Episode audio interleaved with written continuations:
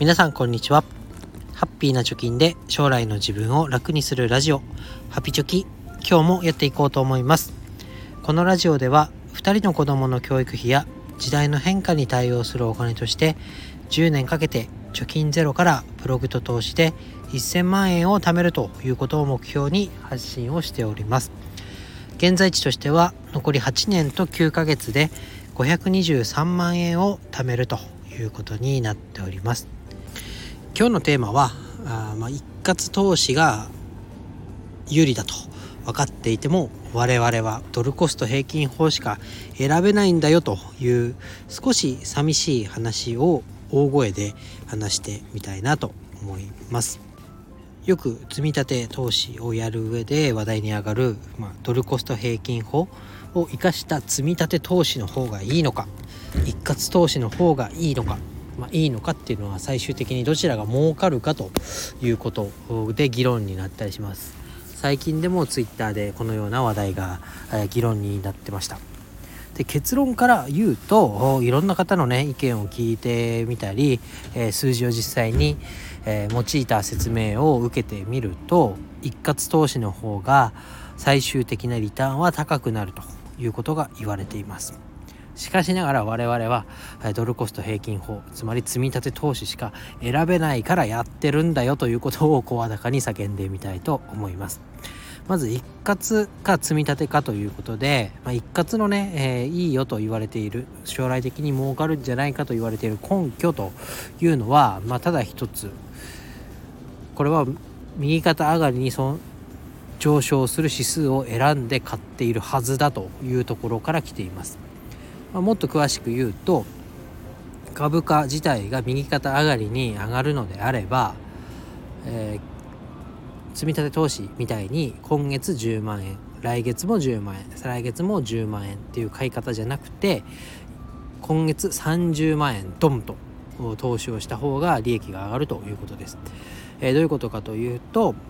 右肩上がりに株価が上がるということは、えー、今月は例えば一口10万円。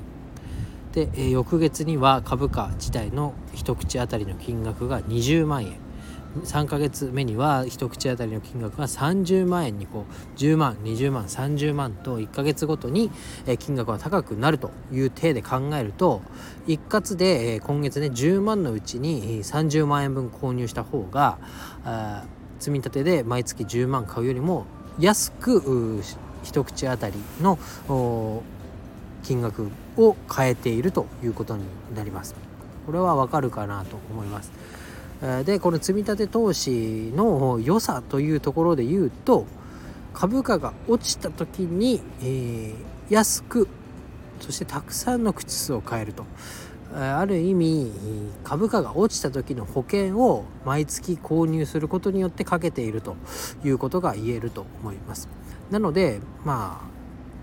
言ってしまえばリスクをね取るのを先送りにしてるのが積立投資。先にリスクを払っちゃってるのが一括投資と言えるということです。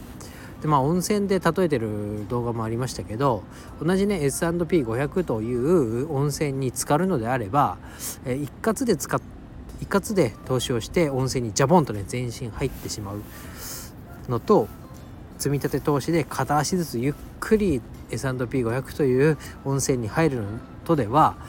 一気にね温度がダッと上がった時には全身入ってる方が熱く感じます片足しか入ってない方っていうのは、まあ、積み立て投資をした方っていうのは片足だけね熱くなるけどもう片方の足はとか上半身っていうのは熱くならないただ一気に暑くなるから一括投資が悪いというのではなくてもし、温度が下がった時っていうのは一括投資も一気に寒くなりますし、えー、積み立て投資も一気に一気にじゃない片足だけ寒くなると、まあ、要は同じ S&P500 の温泉の中に入ってしまえば温度が上がろうが下がろうがどっちみち暑いとか寒いとかを感じてるんだよと。で残っている一括投資をせずに残っている現金分暑さも寒さも感じないだけであって、まあ、片足も全身も同じ暑さにさらされてるんだよつまりリスクにさらされているんだよということで、えー、まあ、リスクのね取り方が積み立て投資の方が割とね分散してる分、えー、リスクを軽く低く取っているんだよということになるということです。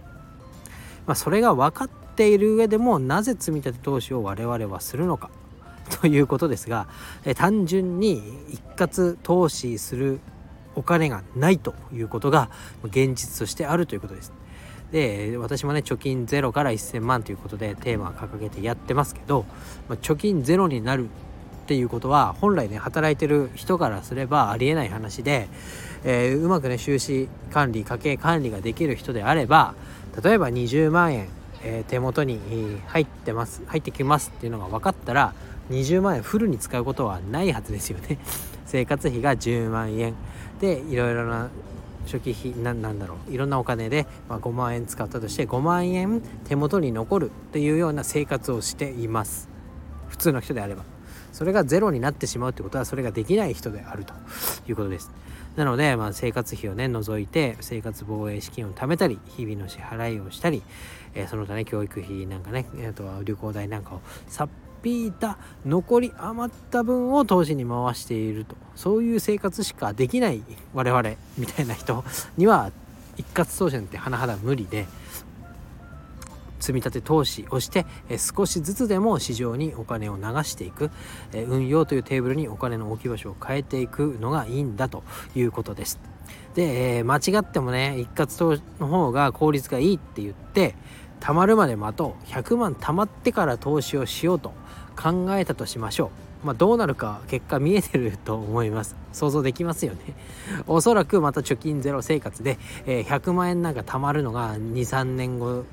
だったらまだマシな方を一生たまらないっていう方にかけた方が、えー、いいんじゃないかというぐらい我々は貯めることができない人種だということです。なので貯めるよりは、えー、お金がね、えー、まず入ってきた段階で先取りで積み立て投資で市場にお金を逃がしてしまう。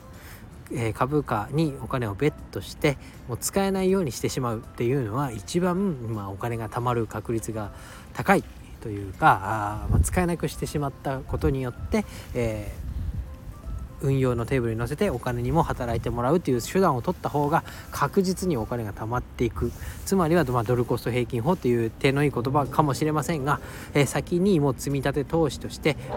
使えないお金をどんどん作っていってそれを雪だるま式に大きくしていくという方が賢明だということになるかなと感じます。と。いうことで、まあ、結論はね一括投資の方がドルコスト平均法より積み立て投資よりも、まあ、将来的にはリターンが得られる方法だと分かりつつも我々は積み立て投資しかできないから積み立て投資を選んでいるんだということがこの放送の結論になります。えー、なんともですね心が寂しいような結論になってしまいましたが、まあ、しょうがないと我々はお金を貯めることができないんだということを割り切って、えーそれでもお金を貯めたいならどうするかというのを考えた時に積み立て投資というのが、まあ、ベストな方法になっているよということを改めてね自分にも言い聞かせて今日は終わりにしたいなと思います。今日は以上になります。バイバイ。